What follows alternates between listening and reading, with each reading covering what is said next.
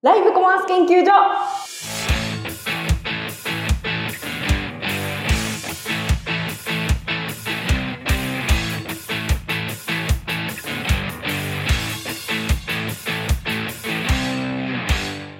はい。日本のライブコマースをハックするポッドキャストライブコマース研究所パーソナリティのりなです。よろしくお願いします。この番組は中国では盛り上がってるライブコマースなんですけれども日本ではまだまだあの盛り上がりきってないなっていうところ。ここを何とかして盛り上げていきたいということで私があれこれ研究するポッドキャストコンテンツになっています。でその中国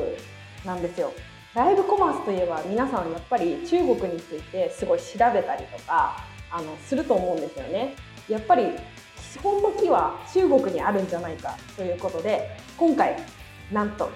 初のゲストをお招きしておりますまさこさんです皆さんこんにちは、まさこです。わなんかちょっと外面なんか被ってません？仮面うんずっと猫かぶってますよ。私さっきまでの打ち合わせしてたんですけどさっきの打ち合わせとなんかちょっと声のトーンと姿勢の高さが違うなと思っちょってとこの1時間この体勢で頑張ります。いやーよろしくお願いしますよろしくお願いします。あただ雅子さんこう見てる方わかんないと思うので、はい。自己紹介お願いしていいですか？はい、まあ、あの簡単にじゃあ自己紹介をしますと、えー約7年間ぐらい、まあ、中国関連の業務に携わっていて、まあ、そのうち、まあ、メーカーで海外営業をしていた時は、まあ、メインはやはり中国市場の売り上げを作っていました。でその後、まあ、大手の中国のまあショッピングプラットフォームで、まあ、越境 EC を担当してその際は逆の立場としてそのメーカーの、えー、と中国進出のサポートをしていました。で、まあ、その際に、まあ、売り上げを作る手段ってライブコマースがやっぱり中国がメインになるので、まあ、ライブコマースは欠かせないものとなっているこの、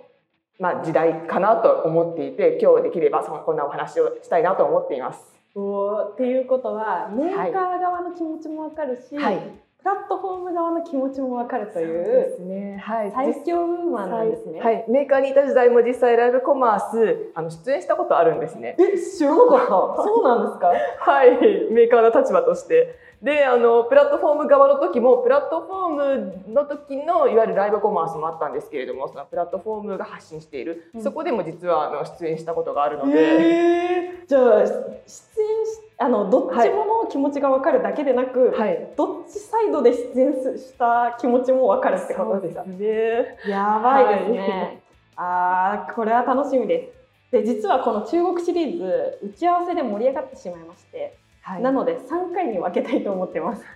で、今日はそのうち第1弾ということで、このテーマで参りたいと思います。題して、中国からの黒船到来、ブランド戦略の新たなフロンティア、ライブコマースってなんだ？ということで、シリーズ第1弾。そもそもライブコマースって何なんだっていうところをやっていきたいと思います。なんとなく、ライブコマースっていうワードをもしご存知の方がこれを聞いていたとすれば爆売れするみたいなそうですよね。すごいは数字みたいはなイメージとかあると思うんですね。はい。やれば売れるみたいな。え逆にやんなきゃ損みたいな感じのイメージがあると思うので、まあ、そこの震源地である中国に着目して、そもそもライブコマースがなんでブレイクしたのかーはい、とか、その爆売れしてるみたいなイメージってどっから来てるんだろうっていう、過去の部分から現在に至るまではい。みたいなこの経緯っていうところを、はい、まずこの第1回ではやりたいと思ってます。はい、はい、で早速ズバリ聞きたいんですけどはい、ライブコマース中国にとってのライブコマースってはい。何ですか、まあ、皆さん本当に先につくイメージが間違いなくもうライブコマースやれば売り上げができちゃう作れちゃうっていうことだと思うんですよね。その例えば30分の間でもう莫大な売り上げになるっていうのを皆さん期待してやられていると思います。うん一般の消費者っていうか、普通の中国人にとってみたらどんな感じですかね、あもう本当に日常の一部かなと思うんですね。うんもうあのこのここ数年すごく中国ではもう定着していて浸透しているので、まあ皆さんも例えば普段ショッピングに行ったりとか、うんオンライン上で買い物をすることって皆さんよくされると思うんですけれども、それと同じような感覚でライブコマースであの商品を買うっていうのが日常の生活の一部になっているかなと思います。あじゃあライブコマースっていうかライブ配信はいインスタライブとか日本ではいはやっぱりやってる人多いと思うんですけど、こうライブ見るみたいなことはよくあるじゃないですか。はい。まあ、コメントするもよくあると思うんですけど、え中国の人はそれを見て買うみたいなところまで割と普通。ーそうですね。もう買う目的で見てることも多いかなと思います。もちろんサイトにもよるんですけれども本当にいわゆる大手ショッピングサイトに行ってそこでライブコマースを見るっていうことはもう買う気満々でそれを見てると思うんですよね。うんうんうん。はい、でもそれってなんかこうスマホができて、はい。あのライブ配信できる状態になってから、はこう生まれた新しいこう生活習慣だと思うんですよ、比較的。はい。これってどういう経緯であの、はい。この日常当たり前みたいな感じになっていやもう本当にまあライブ配信の歴史からお話しすると、まあ、実際本当にライブ配信自体の始まりって10年ほど前なんですよね。で例えばあの商品を買うとかそういうのではなくなんかゲームの配信とかああとファッションショーをまあオフラインでしているのをまあオンライン上で配信するからうん。するみたいな形で始まってで、あえー、と2018年以降にいわゆるショート動画っていうのが結構メインで出てきたりしているんですね。でそこでいわゆる二大巨頭となっているのが中国でいうとインっていうのと、まあ、カイソっていうプラットフォームがショート動画ですごく有名なのがあるんですけれども、でまあ、そこはまあ動画に特化してるんですがライブコマース自体、まあ、物を買うこと自体は比較的新しくて、まあ、ここ3から5年しか経っていないんですね。でそこのインスピレーションも、まあ、テレビショッピングから始まっていったっていうので、あの大手アリババグループのあのタオパオ直播っていうのがあるんですけれども、そこであの、まあ、いわゆるライブ配信、まあ、ライブコマースが始まっていったっていうものになります。うん整理するとそのはい。2018年ぐらいに、はい、まずショート動画みたいな、なんかライブ配信じゃなくて、はい、なんかその短い動画でなんかインスタントに楽しむみたいなプラットフォームが登場したと。はい。で、その中にの機能の一つの中はい。にライブ配信みたいな機能ができたイメージそうですね、まあ、いわゆる、まあ、ライブコマース物を買うみたいなライブ配信、プラスいわゆるそこで直接物を買えるような形にしたんだと思うんですよね。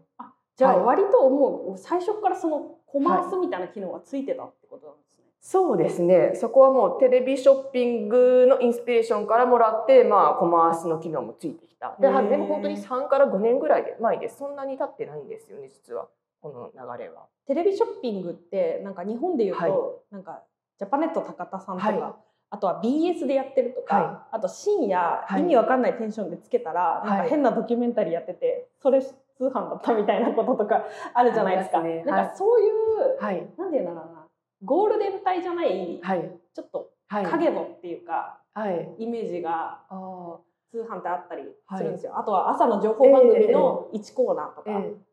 中国では割とテレビショッピングとかなんかこうあの専門チャンネルがあるんですよ。あ例えばあの日本と比べるといわゆる日本ってなんか民営の放送局が数,、まあ、数社あるみたいな形で、多分全体的にテレビでつけると56チャンネルぐらいしかないと思うんですけれども、多分中国ってそれ以外に外部ケーブルを大体皆さんつけてほんで100チャンネル以上なんかチャンネルがたくさんあるんですよね。でそのチャンネルごとにいろんな特化したものがあってテレビショッピングのチャンネルもあるので24時間テレビショッピングあの放送しているチャンネルがあるんです。はい、なのでそこはもうあのなので時間帯とか限らず見たい人がもう見に来るっていうものだと思うんですよ。それって人気なんですか？人気だったんですか、まあ、人気ではありますね。で多分テレビショッピングで話している演者さんの,、うんあの方の話し方も今のライブ配信と結構似てるかもしれないです。あそうなんですね。じゃあ、はいそこに原点があってじゃあ本当にそのテレビでやってることはい。をこうまあスマホに移行してきただけって感じそうでかですすね。実は実はテレビショッピングにも出演したことあるんでえす。ー、マジ有名人。すごい。えちなみにじゃあそのはい。まあ出演者のお一人としてもそうなんですけど、はいあのテレビでやってましたそれまで。はい。であのスマホに変わりましたっていう時代の流れがあって、はい。多分移行してったと思うんですね皆さん、はいええ。それってなんかあんまり違和感とかなかったですか？や自然になっていったのかなと思いますね。実際例えば皆さんオンライン上で物を買うのに慣れてくると、うん。それもやっぱりテレビショッピングからオンライン上でのライブ配信に移行してくるのが自然になるのかなと思うので、はい。じゃあそのテレビ通販の時代から割はい。とメーカーの人自身がこはい。う出たりとかはい。っていうのが普通で、はい。でその中でこうそれがたまたまウェブにウェブっていうかですね。アプリに移行してはい。ただやっぱちょっと違うのがテレビショッピングの場合多分演者さんとメーカーさん結構両方出てることが多いと思うんですけれども、多分中国のライブ配信はどちらかというと本当にもう有名ないわゆる KOL さんを使って商品を売るっていうスタイルなので、ちょっとは変わってきているしやり方は変わってきているかなとは思います。KOL って何でしたっけ、あ略がキーオピニオンリーダーうんという略なので、まあ、いわゆる、まあ、あのキーマンとなるいやキーとなるインフルエンサーさんっていう形、うん、と捉えていただければなと。うんうんうんなんか日本だと割とインフルエンサーとかって呼んだりするんですけど、はいまあ同じ感じでそうですね。ただより多分すごい知名度のある。でプラス、えー、とその KOL さんもただただのインフルエンサーだけでなく商品を売るんですよ。もし日本だとインフルエンサーさんってただのインフルエンサーさんっていうイメージだと思うんですね。いろいろ影響力のある人でも物を売るまでいかないと思うんですよね。まあ確かにでも中国だともう KOL でライブ配信するとイコールその人も、えっと、商品の売り上げを作る、まあ、販売する人にもなっているので。あー、はい販売の一翼を担うっていう意味合いが、はい。日本の有名人芸能人、はい。インフルエンサーみたいなニュアンスよりもより強いみたいな。まあ皆さん KOL 使えば物が売れるって思っているのでもちろん有名な方うん。なんですけれども。ということは自分のブランディングだけではなく、販売スキルみたいなのも備わってるっていうイメージ。そうですね。販売スキルも必ず必要だと思います。なるほど、はい。じゃあただ有名でも KOL とは呼べないみたいなただ有名女優さんああ確かに女優さん、うん、また違う役割かな。はい。みたいな。タレントももともとなんかタレント上がりで KOL になってる方もいるのであー。多分いろんなバックグラウンドの方がいるので例えばちょっとした有名な方の中でもちょっとその方の経歴を見るとあ実はちょっとした歌手だったりとかちょっとしたタレントだったりっていうのが転換してってるっていうのはあります。それで逆に KOL になってより知名度が上がったもしかしたらあちょうどそのポジションがフィットしたフィットしたってい。うこともあるので、うんうんじゃあウェブになってよりはい。テレビ通販時代よりそういう人が参入しやすくなったみたいな背景もあったりするすね。はい。なるほど。でそういう人たちはどういったところで配信してるんですか？アマゾンみたいなところ。その中国でいわゆるそのライブ配信専門のプラットフォームがあるので、うん。で今、まあ、いわゆるまあ有名というか、まあ、いろんないわゆる巨大企業がそういうのをやってるんですけれども、うんうん。一番有名なのがいわゆるタオパオ直播アリババグループの、うん。でそこの、まあ、タオパオ。タオタオパオ。タオパオ。発音覚えようと思っちゃうはい、そういわゆるアプリがあるんですね。でそこに入るといろんなライブ配信とかがあるのでそこで皆さん配信しています。うんうんうんうん。はい、そこで配信するとえタオバオっていうのははい。私見たことないんですけど、はいアマゾンにライブ配信の機能ついてるみたいな感じですどちらかというともうライブ配信専門のチャンネルって考えた方がいいかもしれないです。おーじゃあテレビ通販がアプリになった感じで開いたら、はももうたくさんのライブ配信やってます。ブがやってる。はい。で興味あるものをクリックしてみると、まあ、見れるっていうものになって、うん例えばあの予告もありますし明日やるものとか、うんうん今晩やるものとかいろいろありますね。それはなんでみんな見に行くんですか？まあ本当に買い物にしに行く もう興味があって、うん。もしくはそこにやっぱりどんどんとそのそれ用になんなんですかね KOL いわゆる有名な KOL もどんどん増えているので、うん。そういう KOL のファンもどんどんついてくるんですね。でそのファンがじゃあその KOL をまあ見て商品買いたいって思う方もすごく多いのでそれに入って見ることが多いです。うーん。はじゃあそこに行けば何らかしらこう24時間のショッピングチャンネルじゃないけど、なんかずっとやってるから。はい、でもちろん繰り返し放送されるものもあるので、うんうんそれっていうのはその、うんまあいわゆるインフルエンサーみたいな KOL みたいな人が、はあー自分でこう時間になったらあ今日ライブしようみたいな感じではい。登録して、こんにちはってやるのか、はい。企業からこうい全部依頼あいわゆる案件なんですか、はい、それがもう2つに分かれるんですけれども、いわゆるあのライブ配信っていわれる直ズーポーっていうのがあるのが一般のあのいろんななんていうんですかねライブ配信アカウントがあって、うんうん。あの KOL を使って例えば、まあ、オフィシャルでやるみたいなものがあってもう一つがズーポーって言ってあの自ら発信するものっていうのが、まあ、企業とか個人で自分で例えば自分のブランドを紹介したりっていうのに分かれるので。うんうん。ええ待って待って、はい。何と何でしたっけ？もう一回。あ直播ズーパー跟直播、あの同じに聞こえるんですけど、まあ、漢字の違いが、えっと直っていう字は字、えっとまっすぐな、うん、なお治る、えっと直営の直うんうん。ともう一つが、えっと自分の字、うんうんうん。はい。直営の直の方がはい。何のやつでしたっけ？これが例えばあのゆ KO 有名な KOL さんとかオフィシャルで、えー、とプラットフォーム側で発信しているものになるのかなと思うんですね。で「チーポー」っていうの方がじ自分の字の方ね、自分の字の方が自分でいわゆる自分がもし私個人でも発信したのであれば発信できちゃうんですね。でブランディングとか企業アカウントで企業として、えーと、ライブ配信をするとかそういうのができるものになります。なんかそれっていうのは、はい、あのあれですかね、はい、なんか UGC 作るみたいなあのユーザー自身であ、はい、あのこう、はい、動画を作るみたいな。例えば私がこのアイス美味しいって思ったら、はい、なんか別に企業案件じゃないけど、はい、このアイスが美味しかった。その理5つの理由みたいな動画作っちゃうみたいなのと一緒の感覚ですか？そうですね。確かにまあちょっと近いかもしれないです。はい。あのまあブランディングとかいわゆるなんかもしズポの方だとどちらかというと本当物を売るに特化してるような感じになると思うんです、売り上げを作って。ズポだと本当に自分自社のブランディングとかマーケティングとかコンテンツみたいな形で発信している違いがあるかな、うん、あなるほどなるほど、はい、なんか発音が似てるからどっちがどっちかちょっと分からなくなっちゃうんですけど意味を聞いてて、ああっちかあっちかっていうのがなんか分かってきました。はいなるほど、はい、じゃあそういった形で、まあ、い。ろんなパターンでやってると。はい、で、えっと、企業さん自身が発信するみたいなことあるんですか、はい、例えば店員さんとか、はい、あとはなんそのチープを自ら発信するっていうのがそういうのが多くなってきています。いわゆる企業の自社のブランドで自社発信するのに、えー、と自社の社員やスタッフさんでしたり、うん、まあ、店員さんが、まあ、あの発信していくライブ配信していくっていうのが増えて直播直播あ直播も直播 なんか私言えないんで、まあ、いわゆるこの2つのこの、はい。え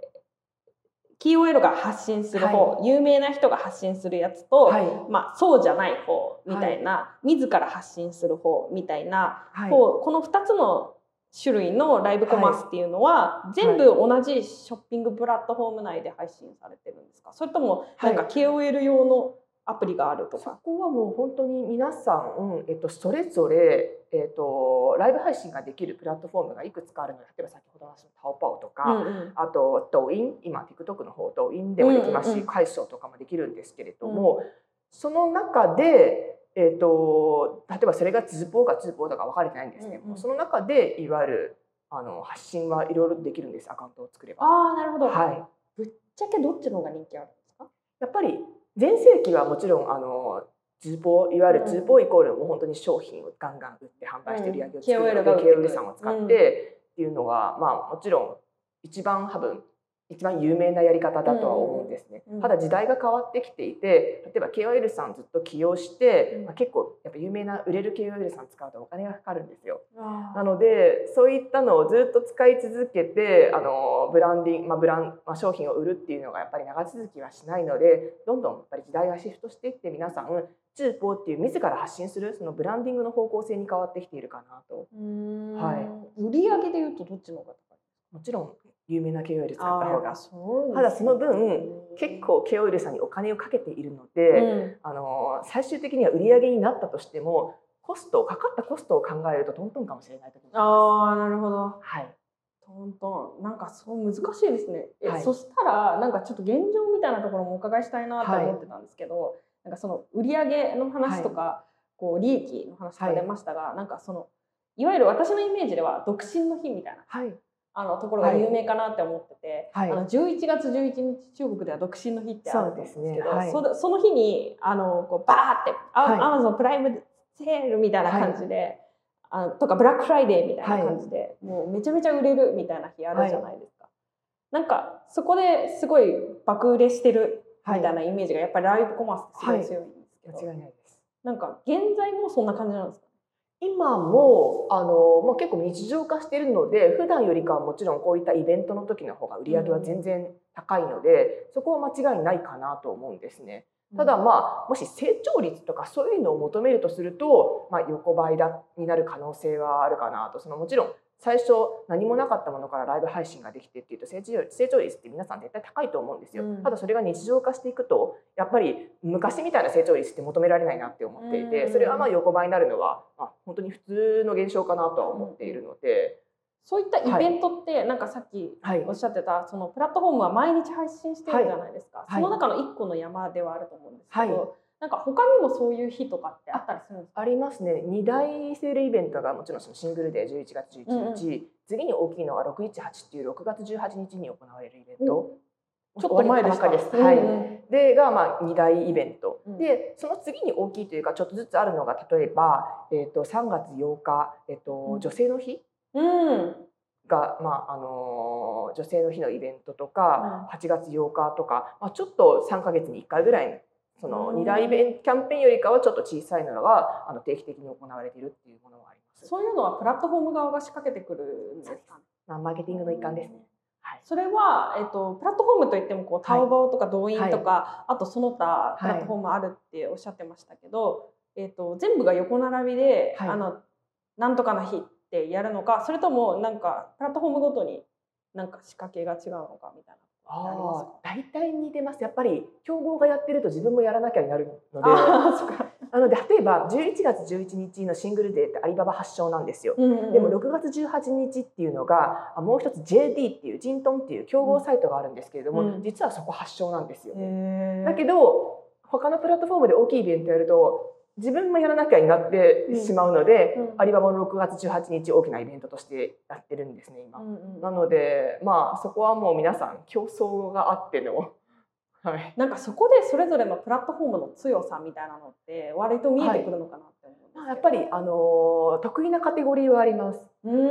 アリババでどちらかというと本当に全体的に網羅されてるのかなとは思うんですけうんうんうんうんどそんなカテゴリーによってすごい偏ってる感はしないんですけど、例えば JD とかだと,、えー、と家電製品が強いみたいなイメージが実は結構あるんです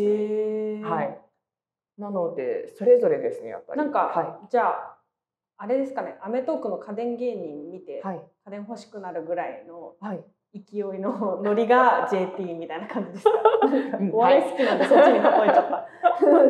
た。はい。なので例えばじゃあ化粧品を買おうって思う方が多分 JD 行って探さないと思うんですよね。たまたま見つけたらそれはそれで売ってるんですよ。うんうんただ最初に訪れる場所ではないのかなとう思います。んはい。ちなみに今ちょっといろんな産業の名前その出てきたと思うんですよ。はい。家電とか、あとはえっと化粧品とかうん。コスメとか、はいライブコマースって何がはい。流行ってます？今ちょうど私でもいろいろちょっと実は見てたんですけれど、うん。今なんかどういうカテゴリーが今トップ3が、えっと、アパレル系がやっぱりトップなんですよ。うん。そしてまた、えっと、ホーム用品いわゆる家の何というんですかねホームキッチンカテゴリー系のもの。ニトリみたいな感じですね。まあそうですね。そういうとまあ分かりやすいかもしれないです。はい、で3つ目が食品です。今この3食品つですね。うん食品ですか？はい食品です。食品って？はい。どうするんですか？料理番組みたいなのやってまあ、食べるもの例えばコーヒーでもいいですしなんかお菓子とかでもいいですし、はい、もちろん料理のセットとかもあると思うんですよね。うんうんうん、そういうのが、まあ、結構人気があるのかなっていうのがはい。それははい。中国って広いから、はい。なんかあっちの地方の名産を取り寄せるみたいなあそれもあると思います。はい、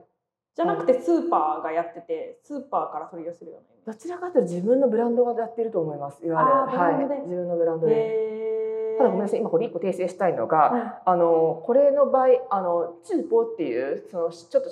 ズーポーっていうライブ配信の方から、えっと、自ら発信するにどんどんちょっとずつシフトしてるっていう話をしたと思うんですけれども、その自ら発信する部カテゴリーとしてはこのトップさんが今実は人気なんですよ。うんうんうんうんはい。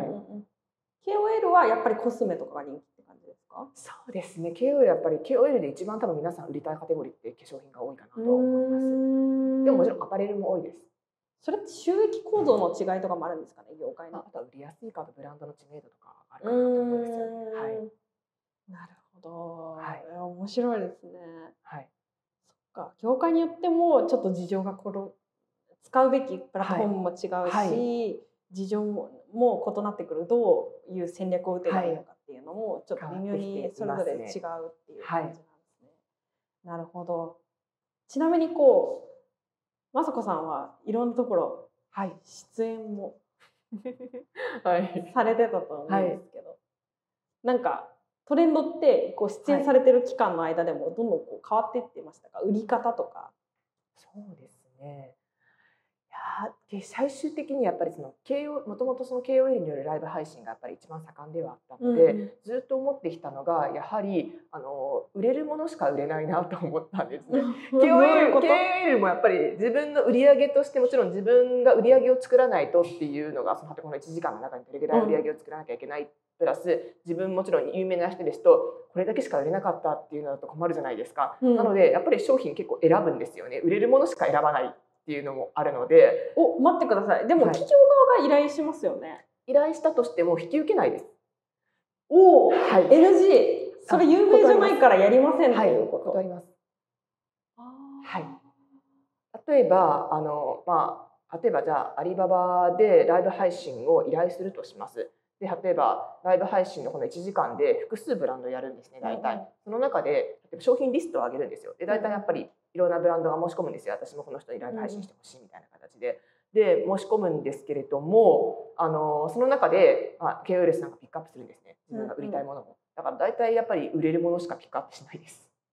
知なるほど、はい。っていうことはライブ中国におけるライブコマースっていうのははい。例えば新種あの有名じゃないブランドから、はい、KOL のパワーで有名にしてもらおうっていうものじゃなくて、ある程度認知度があった上で、ブーストをかけるときに使うっていうツールになってるってそことの認ですね識の方が正しいと思います。うーんじゃあその手前の施策っていうのはまた別途打っていかなきゃいけないっていう。ますね。はい。なるほど結構じゃあ私はなんかはい中国のイイメージ的にはもうめっちゃ安売りして、はいでめっちゃ有名な人が売ればはい。どんなやつでも爆売れするんじゃないかって舐めてたんですけど、そういうわけじゃないってことですか簡単じゃないですよ。ちなみにそれで関連、はい。売れる売れないで言うと、はい。割引率ってどどうですか？あのキャンペーンによります。ややっぱりダブルイレブンぐらいのレベルになると、もうあの一番多分お得な価格であの提供するっていうので、まあ20%から50%とかは全然あり得るのかなと思うんですよね。はい。でも毎日やってるわけじゃないですかライブコマース。でもシングルデーの大きいイベント向けに今それぐらいのいわゆるディスカウントを大きくしているので、うん。でも普段やっぱり普段のライブコマースでもやっぱ 10%20% はないとっていうのはあると思います。はい、結構値引きしますねでプラス価格もやっぱり統一させなきゃいけないっていうか例えばその同じ商品でもいろんなところでもやっぱり拡散されて販売されてるじゃないですか。例えばうんうんうん。日本でもアマゾンだけじゃなくてじゃあ楽楽天でも売ってるとか、えーなんかアートコスメでも売ってるとかうん。いろいろあると思うんですけれども、そのメーカーが頑張って、えー、と同じ価格に全部統制しないとっていうことをしないと KOL さんが売ってくれない可能性あるんですよ。ね。もしくは今市場に出てる価格の中で一番自分に安い価格で設定してくれないと自分がせっかく売ってもじゃあみんな違う安いサイトで買われる可能性があるのでそういったところでも企業さん結構大変なんですよね実は。なんと。はい。なんか聞いてるとはい。ブランドさんめっちゃ大変じゃないですか。はい。やる意味そういう労力をかけてもやる意味とか価値って、はい。しかもめっちゃ値引きする。はいしなきゃいけない。はい。あるんですか？価値。まあ、やっぱり売り上げが作れる。もし例えばあのメーカーさんって必ずやっぱり KPI ってあると思うんですよ。この1ヶ月とかこの1年にどれぐらい売り上げを作らなきゃいけないっていう点では、まあ、売り上げを作れる、えー、と一つの手段ではあると思うので、うん。まあ、必要を感じていることはあると思うんですよね。うんうんうんはい。じゃあやんなきゃいけないっていうところもある、側面もある。あると思います。はい。まあ、そうですよね。最初のところでもお伺いしてた通り、はい。こうライブコマースが中国において割とこうライブを見ながら買うっていう文化自体がもうスタンダードというか、はい。日常の習慣になってるから、はい。それをやらないっていうことの方がなんかなんですよ、ね。違和プロモーションとして違は和感が出てくるっていうことですよね。なるほど。なんか聞いてると日本のやつとはい。改めてはい。だいぶ違うなってね。はい。思ったんですけど、雅子さんから見てなんか一番大きな違いというかなんか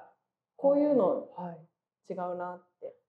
なんか例えば、えー中国でもまあライブ配信がすごく盛んな今でも盛んなんですけど、全盛期の時って時とかと比べると徐々にあの日本の今しているライブコマースにシフトしていくんじゃないかなっていう感じはするので。そうなんですか？はい、その先ほどお話したツーポーとツーポーの違いだと思うんですよね。もともとはツーポーっていういわゆるあのもうガンガンものを販売していくはいライブ配信の仕方があると思うんですけれども、それがどんどん自ら企業がブランディングとかコンテンツを作る作る場としてライブ配信を始めているのででも日本ってあの今元からそういう状況ではあると思うんですよ。そのライブ配信自体が、ね。あの企業様が自ら発信してっていう形になっているのであのどんどんと似てきているのかなと思っているんですようね。はい。ただちょっとまた違うのが面白いのがその中国もちろんツーポーっていう自ら発信しているんですけれどもそれだけではなくやっぱり売り上げも作りたいと思っているので、あのまあけいわゆるちょっと有名なインフルエンサーさん使って一緒にあの出演とかをしているんですね。なので役割分担をしてるんです。いわゆるちょっと有名なインフルエンサーさんがうんやはりあのそういった宝ってフォロワーが多いので、いわゆる客層を広げる。うんうんで、えー、とブランド側が、えー、とコンテンツとか、うんあのブランディングの発信をするっていうこの二軸で一緒にやると、まあ、さらにパワーアップするかなっていう。ことをやっていますねうんはいなんか意外だったのはなんはいか中国の方が勝手に先に進んでる、はい。ライブコマースにおいてはって思ってたんですね、はい。でもい案外日本のはい。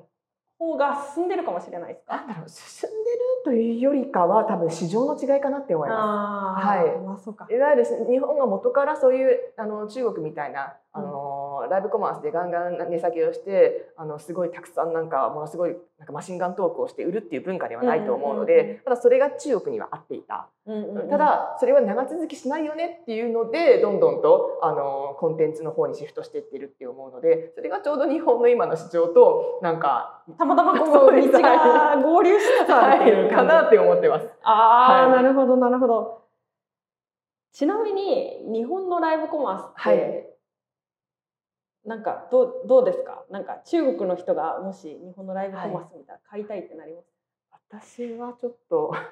つまらないなって思っちゃいます。何ですか？なんかテンポがやっぱり淡々としててあの、まあ、遅いんですよね。で中国って本当にトークもすごく派手であのテンポもすごく速くてリズムがあるので見ててまあ面白いっていうのはあるんですよ。うんで日本ってなんかすごくなんか物静かで平坦で皆さんご紹介されたりもすると長く見続けられないなと。面白いっていうのはどういうことですか？やっぱりあもちろん人によってその見たいものの感覚が違うと思うんですけれども、面白いものやっぱり見たいじゃないですか。だとするとやっぱりテンポが速かったりとかなんかあこの人面白い話してるみたいななんかちょっと勢いがあったりとかの方が見続けられるかなと。それは笑いを起こせる人が強いとか笑いでもないんですね。テンポテンポだと思います。テなんかンポ動画でもないですか、なんか動画が例えばシーンがどんどん切り替わっていくと、うんうん。どんどん見てたりするけどずっと同じのが流れるともうこのまま終わっていいかなって思うことがあるのでなるほど。そそれとの同じ感覚かなと思ってこ。こで言うと多分 K-POP みたいな、なんか K-POP アイドルとかの PV って、いワンシーンワンシーンが短くなってるんですよ。切りで替え早いじゃないですか。そうですね、はい。だから何回も見たくなるはい。みたいな感じだったりとか、やっぱりそういう長い展開を見てられないっていう、現在のはい。こう世界的なトレンドっていう、はい。ところを反映してるけどライブコマースにおいてもそれが言えるってことですね。まあそうですね。私は本当にただの視聴者としての感覚なんですけれども、うんうんうんそういう感じはしましたね。どういうコンテンツがどういうライブコマースが流行ってます数字が伸びるとか実績が伸びるっていう。うん有名人が出てるっていうのはそうだと思うんですけど、まあ、はい。もちろん人気な有名な K オイルさんを使われていてもちろん商品紹介がうまいっていうのもあるのと、うん。やっぱりあ最近なんかあ結構いいのが話しかける感じ。例えば、うんあのー ただの紹介とかじゃなくていかにもなんかもう視聴者に話しかけてる「え辛いの好きですよね」とか、えうん。辛いの好きだからこれ用意してきたんですよ」とか、うん。こういうのがいいんですよねみたいな。いかにも自分に話しかけられてる感覚のものがなんか最近すごく人気みたいですよ。へ問いかけ的なあの配信と、まあ、ライブコマース内容ですね。ーまあやっぱりそれはなんかライブコマースやる中で、はい。はい。日本のこのブランドさんとかにもはい。こうよく言えることですね。なんかはいできるだけこう投げかけてねはい説明だけにしないようにしよう、はい一方的にしないようにしようみたいな。はいはい、わかりました。なんか面白くてですね、はいいっぱい聞いちゃって、はい。予定より長くなったんですけど案の定 第1回にしてこう1回。これこれ実はこの前に打ち合わせしてるんですけど、はい。あ1回目喋りすぎないようにしようって打ち合わせで言ってたじゃないですかしすぎちゃいました。全然面白くて喋りすぎちゃいましたすごいためになりましたありがとうございますでもちょっとまだまだ掘り下げられる部分あるなって思ってるんで、はいちょっと次回は別のトピックスを、はいあの取り扱いたいなと思いますええぜひぜひ。はい、締めたいと思います。エンディングです。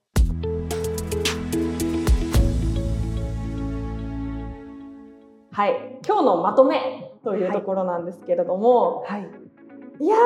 ーでもいっぱいあったからなまとめがんのスキルがすごい求められてるっていうのが なんかちょっとピリピリしてるんですか私が。えっと、まず中国のライブコマースなんぞやっていうのが今日のテーマだったと思うんですね。でライブコマースっていうのがもはやそのツールの一一部っていうよりかはもうあの中国の一般市民にとっては生活の一部ライブ配信を見て購入すること、この動作自体が一般の他の動作と同じぐらい普通なことになっているっていうのが、まず中国の文化の特徴っていうところがあると。であと,、えー、と何回も出てきたあのーもう私は覚えて発音を覚えてないんですけれどもあの直に売る方 K- はい。あの KOL で売る方とあと自ら、はい。えー、と売る方っていうこの2種類のライブコマースっていうのがあって、こう最近ではどっちかっていうと、はい。えーこう過剰な値引きとか、はい。なんかそういった KOL の値段の高騰とかを経てなんか日本のライブコマースのこうブランドが自ら発信するみたいなのに、なんか道が近くなってきてるみたいなことが起こってるっていうところがあります。はい。で中国の、えー、とライブコマースっていうのはいろんなプラットフォームでやられていてそれぞれに強みがあったりとかあとはこうなんとかの日みたいなのが3ヶ月に1回ぐらいあって盛り上がりの波があってそこに対してすごく、えー毎回割引とか KOL が発信したりとかっているっていうのとあとライブコマースっていうのはそもそも、えー、と有名じゃないところから有名にしてくれるものではなくてある程度知名度があるところからブーストをかけていくものなんだっていうところをやっていきましたね。はいまとめられたかわかんないんですけど大体こんな感じだったかなって思います。で私個人的に気になったのはなんかやっぱりその面白いかっていうところははなんか改めて問われる部分だなっていうのは、あのはいすごい思いました。あの展開が早いっていうようなはい。現在のトレンドを反映しているかっていうところだったりとかっていうのはライブにおいてもあの求められているなっていうのははい。すごいしみじみ感じたんで、あのこんなにあのポッドキャストも長くせずにあの 短く端的にテンポよく展開できるように、もっとまとめをテンポよくできるようにしようっていうのが私の反省です。はい、で次回はですね、えー